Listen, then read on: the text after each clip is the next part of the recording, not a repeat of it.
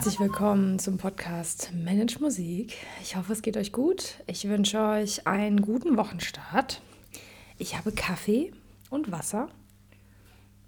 Mm.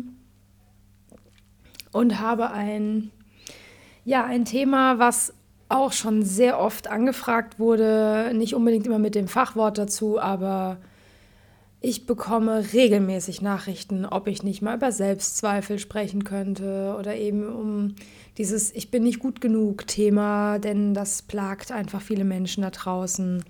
Das ist auch eine Folge heute, die natürlich äh, wieder für alle, die hier zuhören, geeignet ist, denn das trifft natürlich nicht nur Musiker und Musikerinnen, ähm, sondern das trifft alle Menschen, die, äh, die davon betroffen sind. Ne? Es gibt auch Menschen, die das nicht kennen, was ich jetzt gleich beschreibe, aber ähm, ich bekomme diese Frage recht häufig, ob ich darüber nicht mal eine Podcast-Folge machen kann. Oft wird, wie gesagt, das Wort Selbstzweifel in den Raum gestellt. Ähm, also, let's talk about Imposter-Syndrom. Vielleicht hört ihr jetzt zu und denkt, was für ein Syndrom? wovon, wovon redet die Frau? Ja, also wenn man Imposter-Syndrom googelt, was ihr natürlich auch mal machen könnt, ähm, dann findet man Informationen darüber, dass es Menschen gibt, die so sehr von Selbstzweifeln geplagt sind, dass sie, also Hochstapler-Syndrom ist übrigens das andere, der andere Begriff, ähm, dass Menschen im Job vor allem, also besonders im beruflichen, ähm, ständig das Gefühl haben, gar nicht qualifiziert zu sein, eigentlich das gar nicht zu können, was man da tut und überhaupt keine Ahnung davon zu haben und man ständig Angst hat, dass man auffliegt, dass man das nicht kann. Ähm, das kann bei manchen Menschen wirklich so krass sein, also so ausgeprägt sein, dass man Angststörungen entwickelt, Angst davor hat, auf die Arbeit zu gehen, wenn man Angst hat, aufzufliegen, dass man das eigentlich gar nicht kann, was man da tut, obwohl man das studiert hat, obwohl man eine Ausbildung hat oder obwohl man viel Erfahrung hat. Also das, das spielt da überhaupt nicht rein, sondern die Selbstzweifel sind so extrem groß, dass sie einen von innen auffressen. Und ähm, es gibt natürlich solche und solche. Das ist bei vielen psychischen ich sage jetzt mal, Erkrankungen oder auch psychischen Störungen, die in irgendeiner Form nicht eine gesunde Psyche, also ein, ein Mensch, der eine gesunde Psyche hat, der mental fit und stark ist und resilient ist, ähm, der hat auch mal Selbstzweifel. So, das ist völlig fein. Das ist, jeder Mensch kennt das, dass man mal an sich selbst zweifelt, dass man daran zweifelt, dass das alles klappt, dass man auch mal schlechte Tage hat. Das ist alles völlig normal. Sondern ich rede von wirklich absoluten Hardcore-Selbstzerfleischungsmechanismen, dass man dann eben ja, Panik bekommt, Panikattacken hat, Angststörungen hat, ähm, körperliche Symptome dadurch entwickelt, weil man so eine Angst hat, aufzufliegen, dass man Angst hat, ähm, nicht gut genug zu sein, Angst hat, dass jemand kommt, der besser ist als man selbst, etc. pp. Dann natürlich auch Angst hat, den Job zu verlieren, weil man auffliegt, dass man es eigentlich gar nicht kann. Und ähm, Natürlich gibt es auch Menschen, die sich wirklich irgendwo rein, ich sag mal, lügen, ne? also Hochstapler in dem Fall, die wirklich gar keinen Abschluss haben, sowas, solche Geschichten gibt es ja auch. Ja, also die irgendwie ein Zeugnis fälschen und solche Geschichten. Davon rede ich jetzt nicht, sondern ich rede wirklich von diesem, von, von diesem Syndrom, das Menschen zum Teil sehr ausgeprägt haben können und einfach, also wir reden hier nicht mehr von, ich habe mal einen schlechten Tag und ich denke, ja gut, irgendwie kriege ich heute nichts gebacken, ich habe halt einen Scheißtag oder irgendwie läuft es heute nicht, sondern ich rede von heftigsten Symptomen, die man dann hat. So, das ist gar nicht so selten, warum ich jetzt auch darüber reden möchte, weil es ist nicht so selten. Und dieses Hochstapler-Syndrom oder Imposter-Syndrom, wie gesagt, äh, Fachbegriff, ähm, das betrifft in, ich sag mal, etwas leichtere Ausführungen auf jeden Fall wesentlich mehr Menschen, als wir uns das eingestehen wollen. Oder ich sag jetzt mal eher, man redet einfach nicht so drüber. Ne? Menschen reden ja generell nicht so gerne über ihre eigenen Unsicherheiten oder über ihre Ängste oder über ihre Sorgen. Das wird immer alles gerne weggedrückt, vor allem in der Generation über mir. Also alles, was irgendwie so ja, vor 1990 geboren ist. Ähm, oder sagen wir vor 85 geboren ist, ähm, das ist für die eine richtig krasse Überwindung, über ihre, über ihre Schattenthemen zu sprechen, über Themen, die sie umtreiben, Themen, die sie schlaflose Nächte, die schlaflose Nächte verursachen, Sorgen, Ängste, ähm, Zukunftsängste, ähm, Selbstzweifel. Ja? Das ist in bestimmten Generationen einfach gar nicht normal, dass man darüber redet. Und das heißt, viele Menschen wissen gar nicht, dass das, was sie da haben, ähm, eine krankhafte Form der Selbstzweifel sind. Und das vor allem auftritt bei Menschen, die ein sehr leistungsstarkes Innenleben haben, die also sehr darauf getrimmt sind, immer zu leisten, ihren Selbstwert daran messen, wie gut sie leisten, wie gut sie eine bestimmte Sache machen, wie gut sie bewertet werden. Und da ist das natürlich nochmal um Nummer, eine Nummer heftiger ähm, als in anderen Bereichen. Wie gesagt, ich bin jetzt so ein bisschen vage, weil bei den sehr ausgeprägten ähm, Menschen mit Imposter-Syndrom, das ist auf jeden Fall, da, da gehört man auch zu einem Therapeuten oder zu einer Therapeutin. Wenn man das Gefühl hat, ähm, vor lauter Angst nicht mehr auf die Arbeit gehen zu können, weil man Angst hat, entlarvt zu werden, dass man das gar nicht kann, dann ist das etwas, was man mit einem Profi besprechen kann und woran man auch arbeiten kann. Ne? Also das ist nichts, was in Stein gemeißelt ist, sondern auch das ist, man kommt nicht auf die Welt und denkt, man ist nicht gut genug. Man wird so nicht geboren. Ja, wir werden nicht geboren und denken erstmal, oh Gott, ich bin nicht gut genug für diese Welt und ich bin auch eigentlich, ähm, ich kann das eigentlich auch alles gar nicht. Vielleicht kennt ihr so Menschen, die ganz oft bei bestimmten Aufgaben sagen, boah, ich kann das nicht. Oder die ähm, völlig überfordert sind, das auch mitteilen, sagen sie, nee, also, äh, nee, nee, ähm, das ist nicht so meine, meine Spezialität. Oder also man quasi auch eine totale Angst davor hat, was auszuprobieren, weil man könnte ja dann wieder vorgeführt werden. Obwohl, wenn jemand zum Beispiel, ich sag mal, irgendeinen Aufgabenbereich im Job oder irgendeine Fähigkeit noch nicht erworben hat, dann erwartet auch niemand eigentlich, dass die Person das sofort kann. Aber Menschen mit so einem ausgeprägten Imposter-Syndrom, die probieren dann auch gar nichts Neues aus, weil sie immer Angst haben ähm, zu äh, scheitern. Also es ist eine ständige Panik davor zu scheitern, nicht gut genug zu sein, dass jemand erkennt, dass man eigentlich nichts kann, was ja Bullshit ist. Also was rational gesehen Bullshit ist. Ähm, aber das hilft den Menschen in dem Moment nicht, dass es rational gesehen Unfug ist, dass sie sich eigentlich keine Sorgen machen müssen. Und mittlerweile wird auf Social Media, Gott sei Dank, immer mehr darüber gesprochen, dass das gar nicht so selten ist, dass Menschen so, ein, so eine Form des Imposter-Syndroms besitzen. Oder was heißt besitzen? In sich tragen. So, Warum spreche ich jetzt auf dem Podcast Manage Musik darüber? Vielleicht hat die eine oder andere Person, die hier zuhört, ähm, schon den Transfer gezogen zur Musikbranche.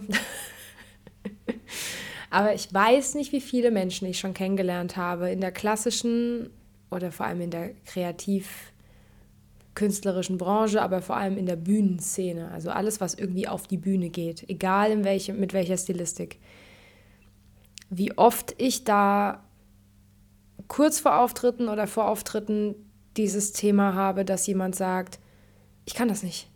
Ich kann das nicht. Ich, ich, äh, ich habe nicht genug mich vorbereitet oder whatever. Oder was ist, wenn ich mich verspiele? Was ist, wenn was schief geht? Was ist, wenn ich auf der Bühne falle? Was ist, wenn ich die Noten vergesse? Ich spiele auswendig.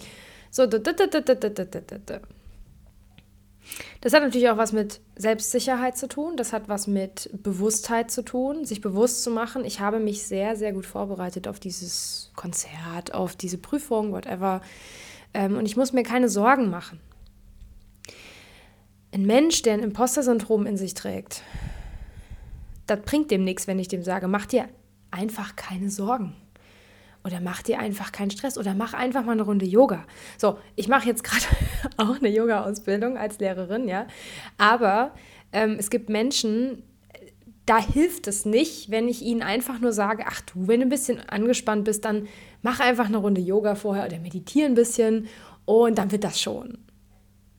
Nein, wenn dieser Mensch seit Jahrzehnten von Selbstzweifeln innerlich aufgefressen wird und jedes Mal Angst hat, zu versagen oder nicht gut genug zu sein oder zu denken, dass die Person das sowieso nicht kann, weil was macht sie hier überhaupt? Ja?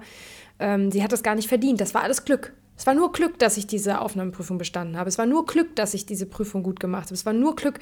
Diese Gedanken, dann hilft es nicht, wenn ich einem Menschen vorsage, ach, entspann dich einfach. Wird schon, wird schon alles gut gehen. Kein Stress. Mach dir nicht so viel Sorgen. Nein, das hilft dann nicht, wenn diese Menschen das seit Jahrzehnten in sich tragen, diese Muster. Ja? Viele kennen das Ganze auch als Minderwertigkeitskomplex. Dieser Begriff wird auch gerne in den Raum geworfen. Ähm, ich werfe auch sehr gerne den Begriff Perfektionismus rein, denn das war meine Form des Imposter-Syndroms. habe ich nicht mehr, aber war es mal. Und ich habe tatsächlich ein bisschen geschaut, was ich so an Zahlen finde, ob ich Zahlen finde. Und einige, eine Zahl, bzw. ein Prozentsatz ist mir öfter untergekommen, und zwar, dass ungefähr 70 Prozent der Menschen irgendwann mal in Berührung kommen mit, dieser, mit diesem Phänomen. Also bei Syndrom ähm, wird dem eigentlich gar nicht gerecht, weil es nicht unbedingt was ist, was durchgängig ist. Also es gibt auch Menschen, die haben das wirklich täglich, aber ähm, vor allem bei Menschen, die zum Beispiel in eine sehr herausfordernde Situation für sie kommen, wo sie äh, vielleicht, vielleicht auch wirklich noch nicht so viel Erfahrung haben.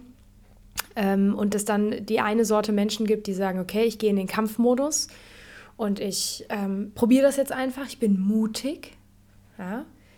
Ähm, und dann gibt es Menschen, die zerreißen es innerlich, weil sie völlig überfordert sind.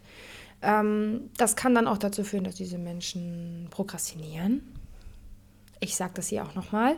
Prokrastination ist nichts, was mit Faulheit zu tun hat. Ähm, in der Regel, Menschen, die prokrastinieren, haben vor irgendwas Angst. Die haben vor irgendwas Angst. Und das hat nichts damit zu tun, dass diese Menschen keinen Bock haben zu arbeiten oder einfach nur zu faul sind oder sich einfach nicht richtig anstrengen, sondern in der Regel ist das etwas, wo man irgendeine Angst in sich spürt, aber da nicht hingucken will. Wenn man die Angst auflöst, dann löst sich auch die Prokrastination auf. Es gibt auch Menschen, die sehr gut darin sind, und das war ich auch ganz lange, ähm, neben dem Perfektionismus oder dem Prokrastination, je nachdem, was dann bei, bei mir hatte auch beides schon angeschlagen, auch so eine Form der Selbstsabotage.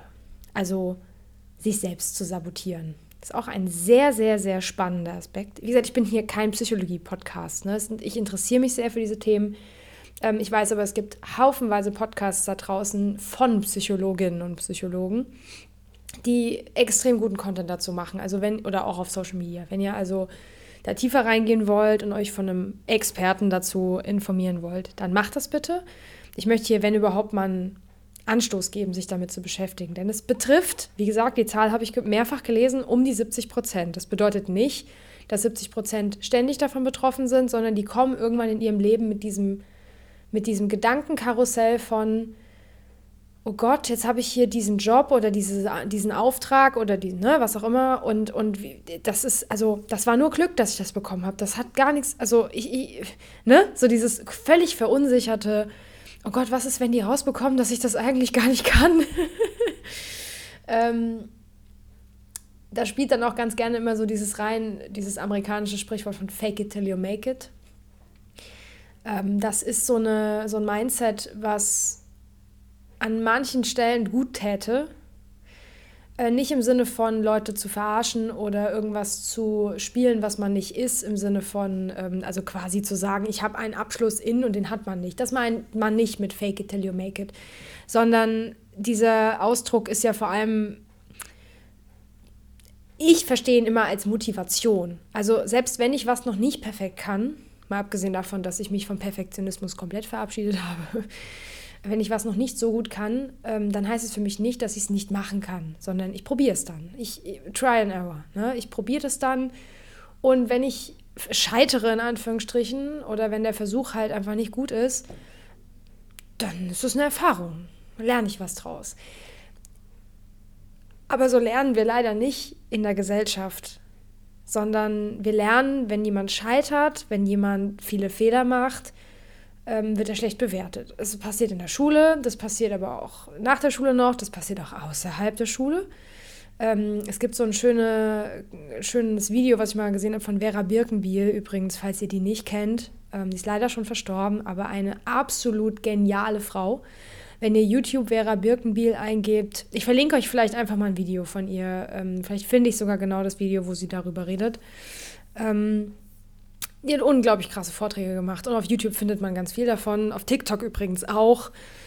Äh, mittlerweile werden da so alte Vorträge von ihr hochgeladen und ähm, die hat mal erzählt, dass ähm, Kinder kennen das Phänomen nicht. Also für die gibt es das nicht, dass wenn die was falsch machen, dass das was Schlimmes ist.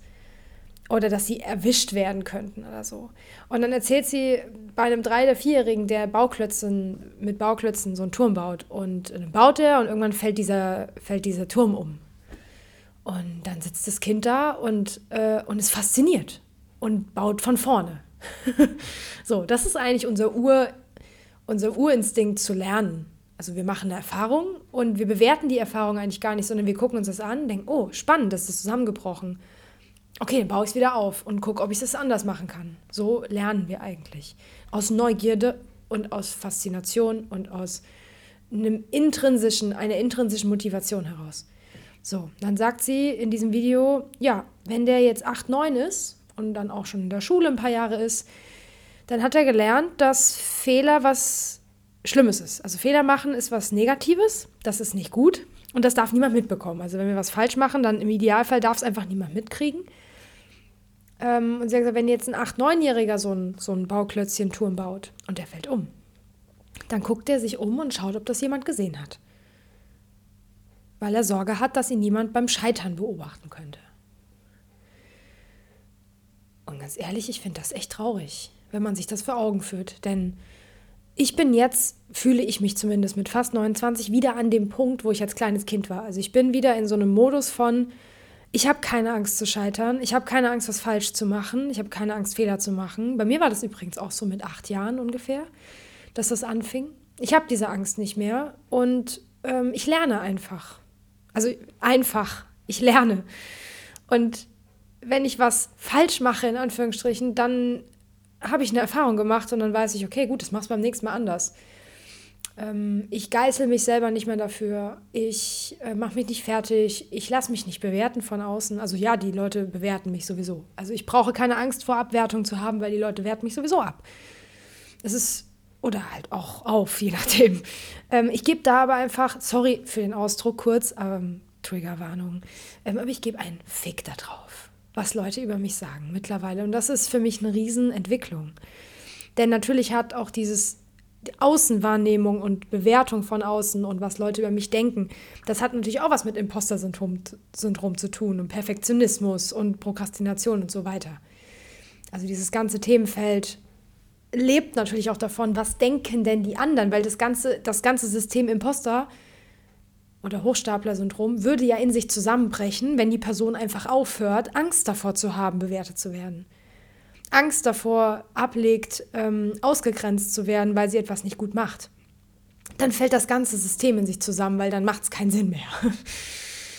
ja, ähm, diese Sorge auf, zu fliegen mit einem, mit, also mit der eigenen Unfähigkeit zum Beispiel, was ja viele Leute sich dann einreden, dass sie das ja eigentlich gar nicht richtig können und sie haben ja eigentlich nicht genug geübt und also um jetzt in der Musik zu bleiben oder ähm, ich habe da noch nicht genug. Ähm, das fällt ja in sich zusammen, wenn diese Menschen einfach aufhören. Also einfach ist es nicht, kann ich aus Erfahrung sagen, aber wenn diese Menschen aufhören, sich darüber Sorgen zu machen, was andere von ihnen denken oder was andere Menschen, ähm, wie andere Menschen sie bewerten. Und ich weiß, es ist in der Welt, in der wir leben, extrem schwer, weil ständig überall bewertet wird. Also sowohl auf Social Media als auch im Job, als auch in der Schule. Es geht im Kindergarten auch schon los. Ähm, in der Uni, bei der Ausbildung. Also überall sind wir in so Bewertungsmechanismen und werden in irgendeine Box gepresst die Menschen, die so richtig, richtig erfolgreich sind da draußen, egal in welchem Bereich jetzt, und ich rede mit erfolgreich nicht nur von Menschen, die viel Geld haben, sondern ich rede von erfolgreich in dem, was sie eben tun. Das sind die Menschen, die outside the box denken. Das sind Menschen, die einen Scheiß darauf geben, was andere von ihnen denken. Die einen Scheiß darauf geben, was Menschen ihnen sagen, was sie denn zu tun und zu lassen haben. Und dahin zu kommen, das hat mich jahrelang Reflexion und Arbeit mit mir selbst gekostet, aber ich bin mittlerweile da. Wenn ich mich aber zurückerinnere an meine Studienzeit, da hatte ich mehr als einmal das Gefühl, nicht gut genug zu sein. Eigentlich mein gesamtes Studium über, bis so die letzten anderthalb Jahre. Und ich werde ganz oft gefragt, warum ich vier Abschlüsse gemacht habe. Also ich, ne, ich habe vier, insgesamt vier Abschlüsse gemacht für Querflöte Pädagogik, Querflöte künstlerisch Bachelor, Querflöte Master künstlerisch Flöte und einen pädagogischen Bachelor Klavierhauptfach. Also ich habe vier Abschlüsse. Für die meisten Jobs bin ich mittlerweile überqualifiziert. Das ist äh, herrlich. Und die Leute, die sich fragen, warum ich das gemacht habe, ähm, aus einem Mangel heraus. Ich habe das aus einem Mangel heraus gemacht. Ich habe das aus dem Gedanken heraus gemacht, dass ich noch nicht gut genug bin. Dass ich noch nicht genug geleistet habe. Dass ich noch nicht genug Abschlüsse habe, um zu arbeiten. Nicht, weil ich nicht arbeiten wollte, ich habe die ganze Zeit währenddessen gearbeitet, sondern weil ich das Gefühl hatte, ich habe noch nicht genug in meiner Tasche, um später erfolgreich zu sein. Also wie soll ich sagen, ich hätte auch gut nur zwei Abschlüsse machen können, wäre auch völlig fein gewesen. Aber zu dem Zeitpunkt, in dem ich in dieser Studienzeit drin war, war ich so dermaßen von diesem Perfektionismus und diesem Beweisen müssen und diesem Mangeldenken, dieses Ich bin nicht viel wert, wenn ich nicht viel leiste, dass das ein Selbstläufer war. Und ähm, das war auch der Grund, da kann ich jetzt heute drüber sprechen, warum ich so ein Riesenthema damit hatte, mein Klavierstudium abzuschließen, weil ich nämlich dann irgendwann aufgewacht bin aus diesem, aus diesem Trance-Zustand von, ich bin nicht gut genug und ich habe noch nicht genug Leistung erbracht und ich habe noch nicht genug Abschlüsse und ein Hauptfach reicht nicht, es muss ein zweites Hauptfach da sein. So geil, weil viele Menschen, die das so in meinem Umfeld mitbekommen haben, das habe ich dann auch so erzählt bekommen, dass halt von, von so ein paar Leuten sowas kam wie, ja, die kann auch den Hals nicht voll kriegen oder die denkt auch, sie wäre was Besseres, dass sie zwei Hauptfächer studiert. Der Witz ist genau das andersrum war der Fall. Also ich habe mich gar nicht für was Besseres gehalten, sondern ich habe mich so gefühlt, als wäre ich noch nicht gut genug. Und ähm, ich habe vor Weihnachten so eine kleine kurze Visualisierungsmeditation gemacht, wo ich meine 21-jährige Saskia besucht habe im Überraum in Wuppertal die Leute, die hier zuhören, die Wuppertaler Standort kennen, ähm, wissen, dass das wirklich ein schönes Haus ist, dass da auch immer eine gute Atmosphäre war. Ähm, und ich bin da in einen der Räume, in dem ich oft geübt habe tatsächlich und ähm, bin einfach in Gedanken in diesen Raum reingegangen und habe mich besucht. Da war ich so im zweiten Semester. Und ähm, dann habe ich diese Saskia in den Arm genommen. Also mein heutiges Ich ist da reingekommen und hat diese Saskia, die die Flöte aus der Hand genommen, hat sie weggelegt hat sie in den Arm genommen und hat gesagt, Du musst nicht noch mehr leisten. Du bist schon gut. Du bist wertvoll. Du bist wertvoll und alles ist okay. Du darfst dich verbessern. Du darfst eine noch bessere Flötistin werden. Absolut. Also es spricht überhaupt nichts dagegen, besser zu werden, sich zu verbessern, sich weiterzuentwickeln. Aber aus dem Mindset heraus zu wissen, dass man schon ganz viel geleistet hat und ganz viel erfahren hat und dann ist es ein anderes Üben. Dann ist es ein anderes Musizieren. Dann passiert das nicht aus einem Mangel, sondern aus einer Fülle heraus. Und ich war in diesem Zustand aber so dermaßen damit beschäftigt, mich selbst zu geißeln. Und noch mehr. Und ich muss noch mehr leisten und noch schwerere Stücke und noch mehr Technik und noch mehr üben und dann zweites Hauptfach dazu und, und, und, und dass ich einfach mal diese 21-jährige Saskia in den Arm genommen habe, die bitterlichst geweint hat, als ich das alles gesagt habe, weil ähm, ich hätte mir damals gewünscht, dass ein Mensch mich in den Arm nimmt und mir einfach nur sagt, hey, du bist schon gut. Was ich ja war zu dem Zeitpunkt. Ich war schon eine sehr, sehr gute Musikerin, als ich 21 war. Ich bin jetzt eine noch bessere Musikerin als ich, also ne, als damals, aber ähm, das habe ich damals, das hätte ich mir gewünscht. Also habe ich es einfach mir selber gegeben. Ich habe mir diese Umarmung gegeben und gesagt, hey, es ist alles gut. Du darfst dich weiterentwickeln. Du wirst eine so gute Flötistin, wie du es dir nicht mal erträumen kannst.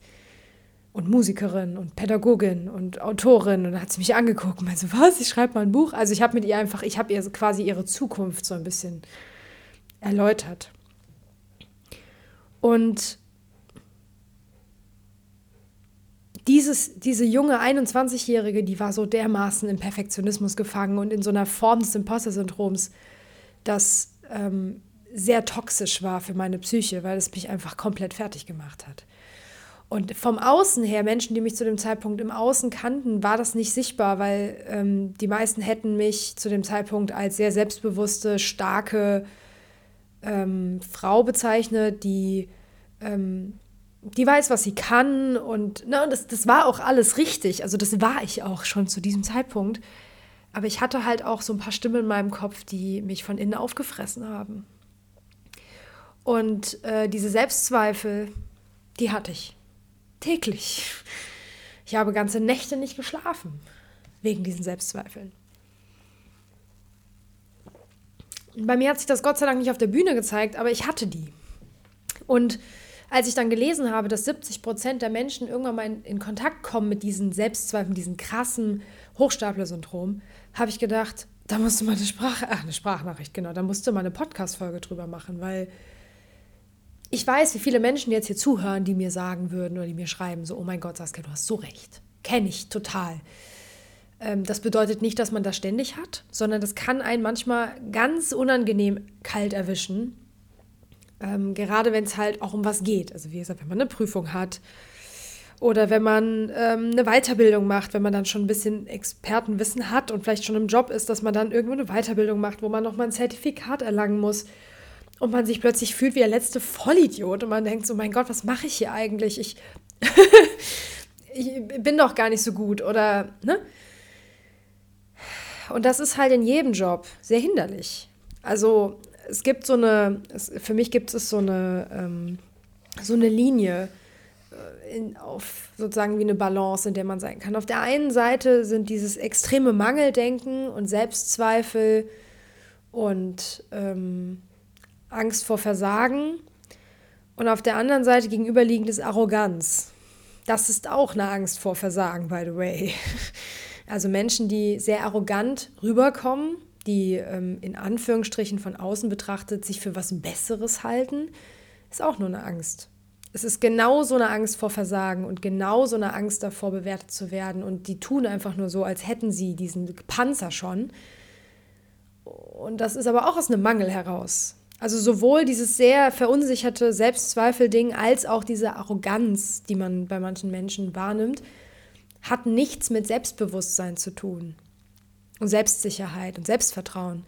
Arroganz hat nichts mit Selbstbewusstsein zu tun oder sich selbst sicher zu sein, dass man das kann, was man da tut, oder sich selbst zu vertrauen, dass man das kann, was man da tut, oder sich selbst darüber bewusst zu sein, was man kann. Also das sind alles drei Wörter, die wir leider im, ähm, im Umgangssprachlichen ein bisschen falsch konjung konjugieren? Nee, konjunktieren. Entschuldigung.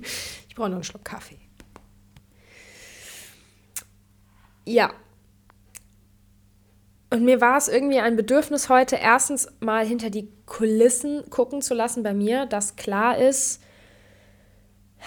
ich fühle mit euch. Ich weiß genau, wie sich das anfühlt. Ich habe das nur noch ganz selten. Also manchmal habe ich das, das sind dann so kleine klassische, ich sage es immer so, Selbstzweifelphasen, die normal sind bei Menschen, dass man mal von außen tatsächlich ein bisschen Bestätigung braucht von Menschen, die man liebt, die sagen, hey, mach weiter, das ist super, was du machst. Also so ein bisschen Support zu haben, das brauche ich manchmal auch, ja, weil ich dann merke, dass ich ähm, bei mir nur noch auf die Sachen gucke, die noch nicht funktionieren. Also auch dafür brauche ich Support, aber in der Regel habe ich das Thema nicht mehr. Dass ich so einen krassen Perfektionismus habe oder dass ich denke, oh Gott, was denken die Leute, wenn? Nein, das ist aber sehr viel Arbeit gewesen. Und ähm, ich glaube auch nicht, dass man komplett frei von dieser Art der, sag mal, Imposter-Syndrom, von solchen Wellen kann man sich nie komplett frei machen. Das heißt, es kann einem in allen möglichen Situationen wieder passieren, ähm, dass man so eine Angstwelle hat, wo man auf einmal denkt, oh Gott, oh Gott, oh Gott, wie soll das alles werden? ähm, und dass es bis zu einem gewissen Grad auch normal ist, Selbstzweifel zu haben. Aber wenn einen die nicht mehr loslassen und man wirklich Hilfe braucht, dann holt euch die bitte. Dafür muss man heute nicht mehr nur zum Psychologen oder zur Psychologin laufen. Es gibt mittlerweile genug Menschen, die sowohl therapeutisch als auch im Coaching-Bereich arbeiten, die einem da raushelfen können, die einen dabei begleiten können, also Hilfe zur Selbsthilfe nenne ich das immer. Ne? Wenn Leute mit mir arbeiten, sowohl im musikalischen als auch im Coaching-Bereich, ähm, dann ist das für mich wichtig, klarzumachen, dass ich die Menschen, die bei mir, die mit mir arbeiten, dass ich denen klar mache, ich helfe euch zur Selbsthilfe. Also ich gebe euch Tools mit. Ähm, ich spiegel total gerne. Das ist etwas, was ich sehr gut kann, Menschen zu spiegeln und ihnen den Spiegel vorzuhalten, zu sagen, so hier, da und da und da darfst du hingucken. Ich gebe dir Tools damit, ähm, dafür mit, aber umsetzen und reflektieren und journalen oder ähm, mit sich selbst arbeiten, das müsst ihr dann selber machen. ja? Also ich würde es auch nicht so Händchen halten nennen, so von wegen, ich halte der Person jetzt das Händchen und begleite sie, sondern es ist wirklich ein Hilfe zur Selbsthilfe. Und so unterrichte ich auch, also auch musikalisch, dass ich sage, ich gebe Hilfe zur Selbsthilfe, weil sieben Tage die Woche ich nur einen Tag die Woche meine Schüler oder Schülerinnen sehe wenn sie überhaupt einmal die Woche kommen. Manchmal kommen sie auch nur alle zwei Wochen. Und dann möchte ich ihnen so viel Tools mitgeben, dass sie in den anderen Tagen, in denen sie mich nicht sehen, wissen, wie sie sich selber helfen können. So, und wenn man also von solchen Gedanken heimgesucht wird, von diesem, ich kann das nicht, und ich höre das bei manchen meiner Schülerinnen und Schüler, die sind zehn, denen ich quasi eine Aufgabe gebe oder mit denen ich im Unterricht was machen woll, wollte und die sagen dann, nee, kann ich nicht. Ich so, wie, haben wir noch gar nicht ausprobiert? Ja, aber das ist mir zu schwer. Wo das schon so in Anfängen da ist, wo ich so denke, boah, krass, wie früh das losgeht. Wahnsinn.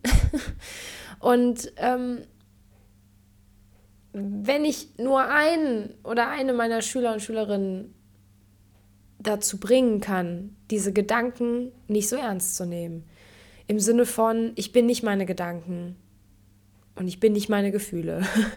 Ich habe Gedanken und ich habe Gefühle. Ähm, dann hat sich schon gelohnt. Also, dass mir das auch tausendmal lieber als irgendwas Musikalisches beigebracht zu haben. Und wenn ich jetzt auch mit dieser Podcast-Folge euch ein bisschen ähm, einen Einblick geben konnte, vielleicht in eine Gedankenwelt, die ihr sehr gut kennt, und euch bewusst machen konnte, dass das nicht ganz unnormal ist. Also man ist nicht alleine mit diesen Gedanken und das ist, macht auch total viel Sinn, darüber mit Menschen zu sprechen, denen man vertraut. Ich halte das sogar für unumgänglich, darüber zu sprechen. Ja? Und ähm, ja, ich hoffe, ich konnte euch damit einen kleinen Einblick geben. Wie gesagt, wenn ihr euch da mehr informieren wollt, dann äh, macht das sehr, sehr gerne. Und wenn ihr da Hilfe braucht, auch da sucht euch Menschen, die euch helfen können. Ja. Ihr merkt, ich bin noch ein bisschen verschnupft. das ist in Ordnung. Ähm, zum Ende wollte ich noch mal erinnern, dass ich kommenden Freitag, also je nachdem, wann ihr das hier hört, aber am 17. März um 19 Uhr eine Masterclass gebe, die nächste Masterclass. Ich habe jetzt ja schon länger keine mehr gemacht. Ich glaube, die letzte war im Herbst letztes Jahr. Und zwar das Thema bewusstes Musizieren. Da geht es auch um das, was ich heute gesprochen habe, ähm, über das ich heute gesprochen habe. Nicht nur, das werden ja relativ viele Themen sein, die ähm, das Ziel haben, ein bisschen Bewusstheit beim Musizieren, beim Üben, beim Proben und so weiter zu haben. Also das Thema Ego, was ich letzte Woche schon besprochen habe, das Thema ähm, Selbstbewusstsein, Selbstsicherheit, Bewusstheit im Sinne von Fokus, Konzentration. Also es werden so ein paar verschiedene Bereiche angesprochen und eben auch hier, wie wir, es jetzt hatten, das Thema Selbstzweifel. Das wird es auch geben, denn mit mehr Bewusstheit, mit mehr Bewusstsein zu verschiedenen Themen und dem eigenen, den eigenen Themen vor allem. Also es ist auch, ich versuche euch in dieser Masterclass so gut ich kann, ähm, euren eigenen Themen näher zu bringen. Denn wenn ihr eure eigenen Ängste und eure eigenen ähm,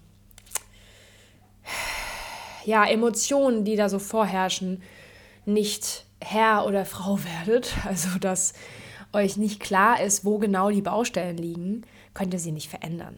Und ähm, dieses Phänomen von dann einfach wieder wegdrücken, das kenne ich zu Genüge, führt einen leider zu nichts. Kann ich also nicht empfehlen ähm, und ein Bewusstsein zu schaffen für seine eigene Übepraxis, für die eigene ähm, für das eigene Auftreten im Sinne Bühne, aber auch im Sinne, wie agiere ich mit Menschen, Kommunikation, all das versuche ich mal ein bisschen anzureißen in dieser Masterclass. Es wird in keins der Themen wirklich tief reingehen, sondern wirklich eher so einen groben, groben Abriss, ähm, wie ich für mich persönlich es geschafft habe, mehr Fokus in mein Üben reinzubekommen, ähm, wie ich es geschafft habe, mein Ego vor der Tür zu lassen, meinen inneren Kritiker äh, zu stutzen und zu sagen, so, fresse jetzt. ähm, wie ich damit mir selber gearbeitet habe und welche Tools ich euch damit an die Hand geben kann. Wer da Interesse hat, darf sich da gerne anmelden. Das wird Freitagabend live auf Zoom stattfinden. Danach gibt es auch die Aufzeichnung.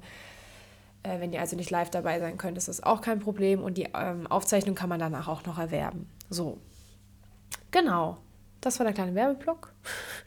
Ansonsten wünsche ich euch jetzt eine schöne Woche und wir hören uns nächsten Montag wieder. Bis dann.